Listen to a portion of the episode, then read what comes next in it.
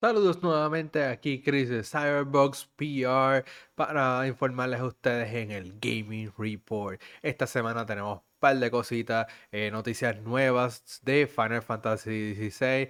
Tenemos algunas cositas para Fall Guys, algún evento que viene por ahí. Eh, Riot tiene información nueva eh, sobre eh, las acusaciones de los problemas laborales que tenían, de acoso sexual, entre otras cosas, racismo. Así que tenemos muchas, muchas cositas, pero no tantas. Así que vamos a hacer este programa un poco más corto. Estamos en festividades.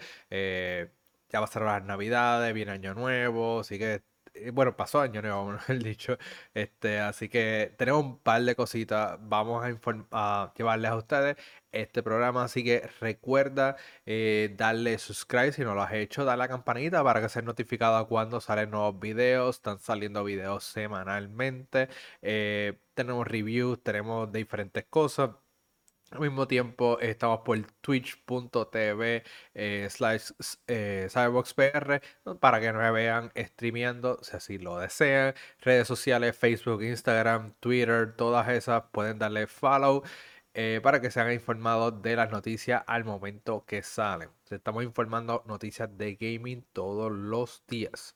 Así que este es un resumen, Gaming Report es un resumen de todas esas noticias, así que vamos a empezar rápido con eh, la noticia de Final Fantasy y es que el director eh, que está trabajando con el videojuego eh, anunció que por cierto es el mismo director de Final Fantasy XIV anunció que pues debido a, razones del COVID se les ha complicado un poco la, la situación de la desarrollo del juego, han tenido que tener empleados trabajando desde casa, otros en quizás en oficinas, remotos, hay otros que están trabajando en otros estudios que están haciendo eh, lo que se le llama assets, que son por ejemplo las siluetas de los personajes, eh, quizás en los las ambientaciones, las montañas, los enemigos, todas esas cosas a veces se hacen en estudios externos, pues han tenido que cancelar varios de esos assets y, y, cosas que han hecho estudios externos porque no se están logrando comunicar eficientemente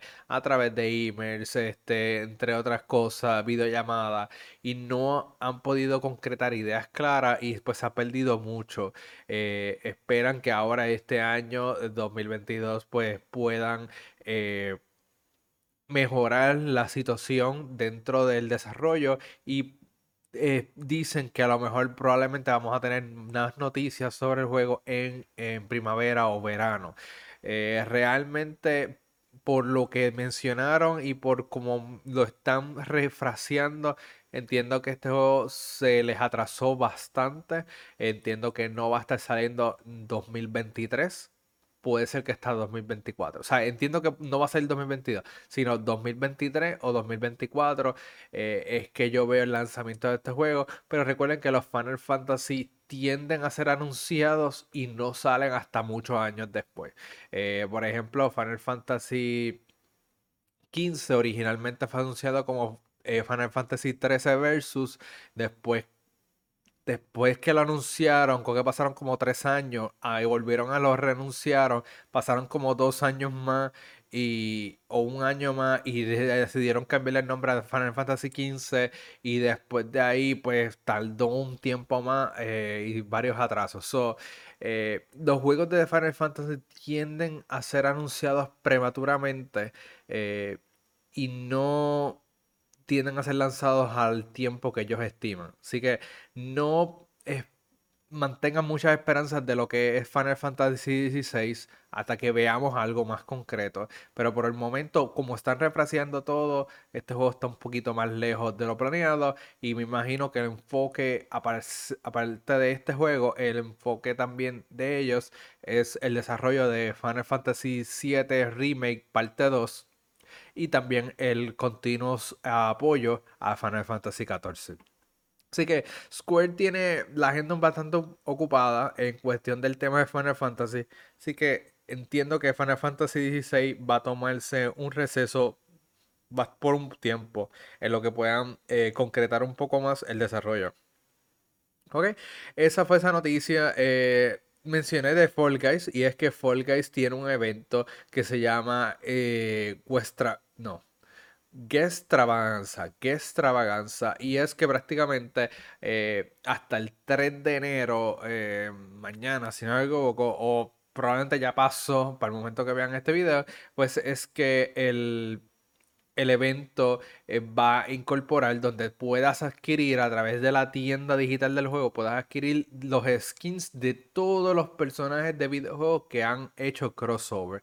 Que si Dungai, que si eh, Ghost of Tsushima, que si Aloy, que si este Rocket League, bueno, todos todos los costumes o todos los skins de personajes o franquicias de videojuegos van a estar disponibles para tú comprar en la tienda digital del juego. Así que si te interesan, lo puedes, ah, puedes adquirir alguno de ellos o todos de esta manera.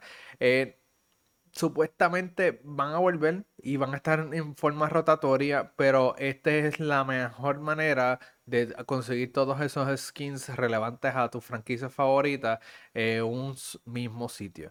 Entiendo que el evento regresará en algún momento dado porque es una buena oportunidad para eh, sacarle dinero, pero recuerden que todas estas eh, skins son eh, licencias que a veces expiran y a veces no regresan. Así que es puede ser que sea la última vez que veas alguno de estos skins en este juego. Si lo compraste es tuyo y si no lo compraste pues lo perdiste para siempre. Así que bien pendiente a eso, a ese evento, está por acabarse, no desaprovechen esa oportunidad y si ya se les pasó el tiempo, pues lamento, espero que lo hayan conseguido o hayan disfrutado de, esos personajes en algún momento, aunque sea verlo en tus competidores. Entonces, eh, nos movemos a otra noticia y es que eh, mencioné hace varios episodios atrás que Tencent había hecho un contrato con, con Remedy Entertainment y pues se dio detalle que ese contrato es para un juego multijugador cooperativo, o sea, es un juego co-op de historia cooperativa de multijugador. Eso eh, no es un multiplayer tradicional, simplemente es una historia, una narrativa. Entonces, obligados van a tener que jugar dos jugadores para poder acabar el juego. Similar a lo que es It Takes Two, eh, No Way Home, Way Home creo que se llama. Este. No sé la película. Eh, bueno, It Takes Two. Vamos a ponerle ese, usar ese de ejemplo. donde o por obligación tienes que jugar co pues aparentemente este juego va a ser así. Ese es el desarrollo que están haciendo para Tencent. Es un, Tencent lo va a publicar, eh, Remedy lo va a publicar en, el, en Estados Unidos, mientras Tencent lo va a publicar en, en Asia y también va a ser una versión eh, móvil de ese mismo juego. ese es el acuerdo que llegaron. Así que el juego como tal, Tencent pues no tiene los derechos de la franquicia que ellos estén haciendo, a menos que estén haciendo un juego particularmente que le van a dar los derechos a, Tencent, pero el, el, juego es enfocado para una audiencia más allá de como para, para Asia, quizás no es tanto para esta zona de nosotros, pero sí vamos a disfrutar del juego una vez lance. Eh, pero ahora mismo Remedy Entertainment tiene muchos múltiples proyectos, tiene la secuela de Control, tiene Alan Wake 2, eh, tiene un proyecto, un juego Crossfire X para Xbox, tiene este juego de Tencent y tiene otros proyectos también eh, al mismo tiempo. Eh, creo que tiene unos juegos también para 505 Games, así que tiene varios, varios, varios proyectos. Así que no creo que veamos mucho más de esto. Creo que lo que tienen anunciado, pautado es Crossfire X, creo que sale ahora en el 2022. Creo que tenemos eh, Alan Wake 2 para el 2023. Eh, y otros proyectos que tengan en el pipeline puede ser que salgan más adelante. Pero eso es lo que tenemos ahora de Remedy Entertainment y ese acuerdo con Tencent.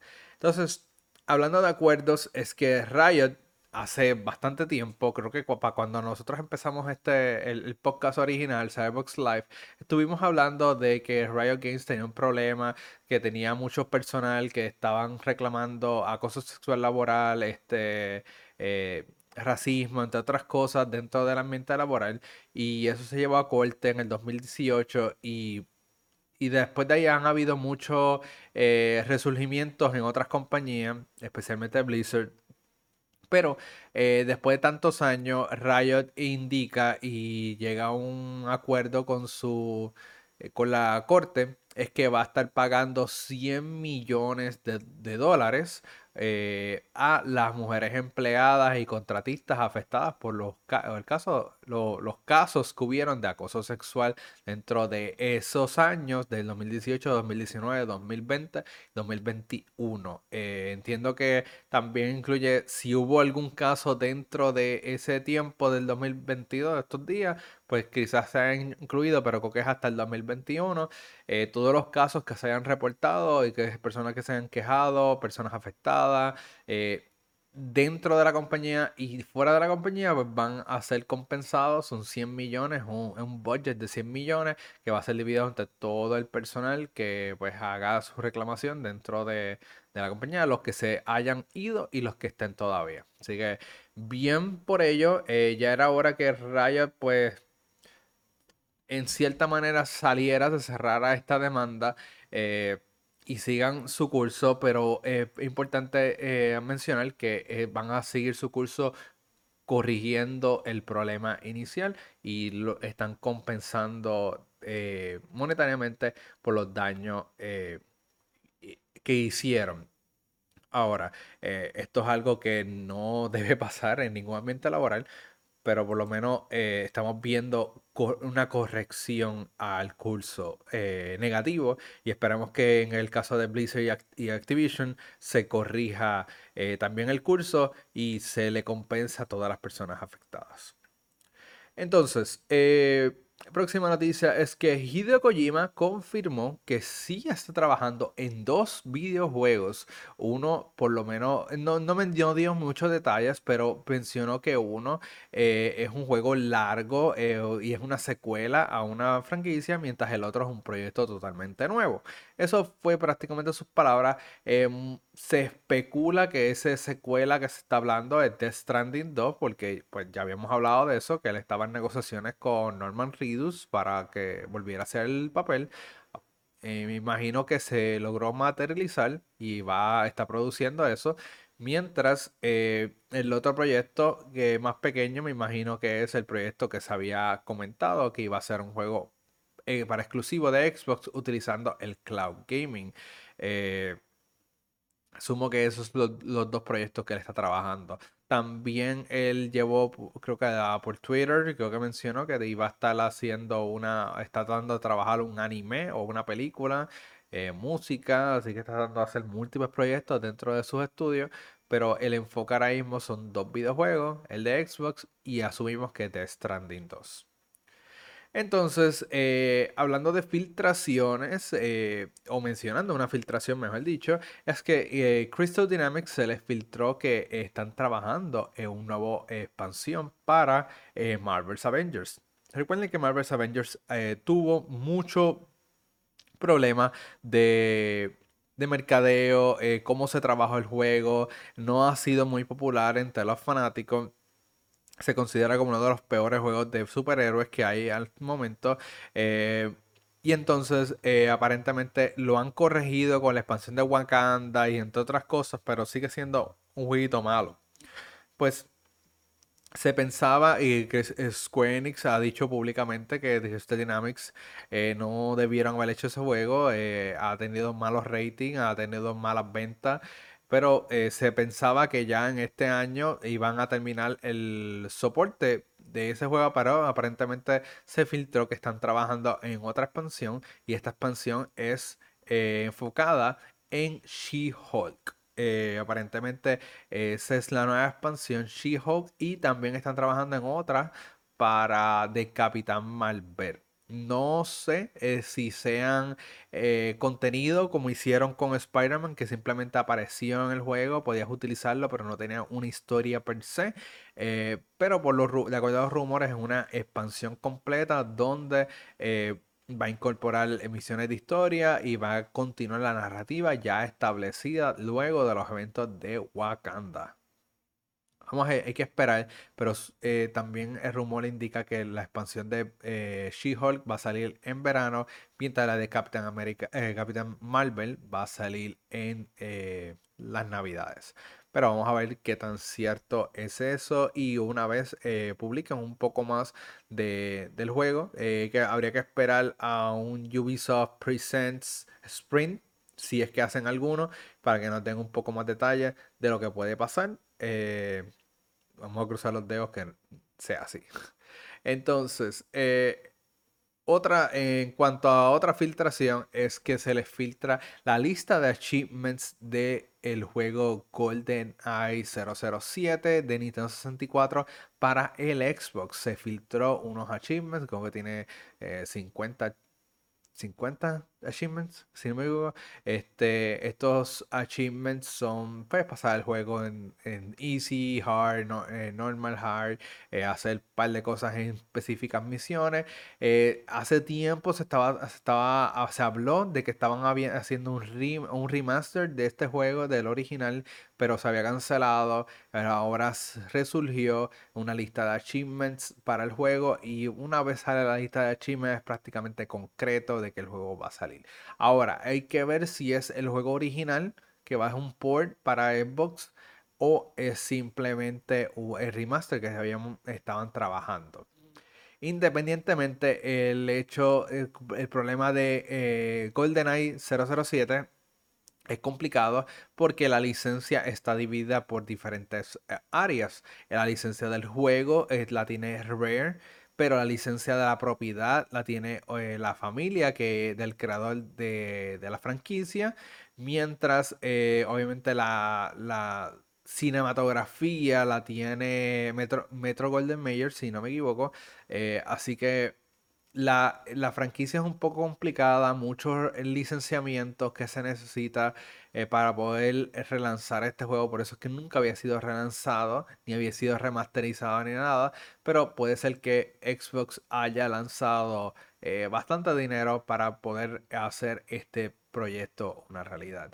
Así que si salen los achievements, es posible que veamos el anuncio pronto de GoldenEye en Xbox. Eh, aparentemente el juego es la versión de Xbox One. Obviamente va a correr las máquinas nuevas, pero una versión de Xbox One. Eh, pero de la original, claro. Entonces, esas prácticamente las fueron las noticias gruesas, las noticias grandes de esta semana. Hay otras cositas bobas, pero voy a mencionarla. El agente Sloan, prácticamente el villano de la temporada ah, del capítulo 2 de Fortnite, pues ahora va a ser un personaje eh, jugable y que lo van a estar regalando a través de la membresía de Crew, obviamente en Fortnite, eh, ahora en enero. Eh, los skins de Cobra Kai están disponibles. Skins de Cobra Kai, ¿sí? La, la serie de Netflix Cobra Kai, Karate Kid, este, están disponibles en, en, el juego. Y claro, pueden utilizar el código de creador Cyberbox para apoyarnos económicamente. Hablando de eh, apoyarnos económicamente, tenemos una página de Patreon, patreon.com slash para que ustedes puedan ah, donar si así lo desean. Entonces, la último detalle es que Nvidia eh, mencionó que iba a haber un evento el 4 de enero, en los próximos días, donde van a estar anunciando nuevas cosas, eh, me imagino que de sus tarjetas gráficas. Así que vamos, para el próximo eh, episodio vamos a hablar de lo que anunciaron en este evento. Así que esto fue todo por esta semana. Eh, no fue mucho eh, lo que se anunció. Estamos en época navideña, todo, casi todo el mundo está de vacaciones, así que no se anunció gran cosa esta semana, pero un par de detalles interesantes. Así que nada, espero que hayan tenido un feliz año, espero que este eh, buenas navidades, por ahí vienen los reyes, así que muchas bendiciones para todos y nos vemos en el próximo programa de Gaming Report.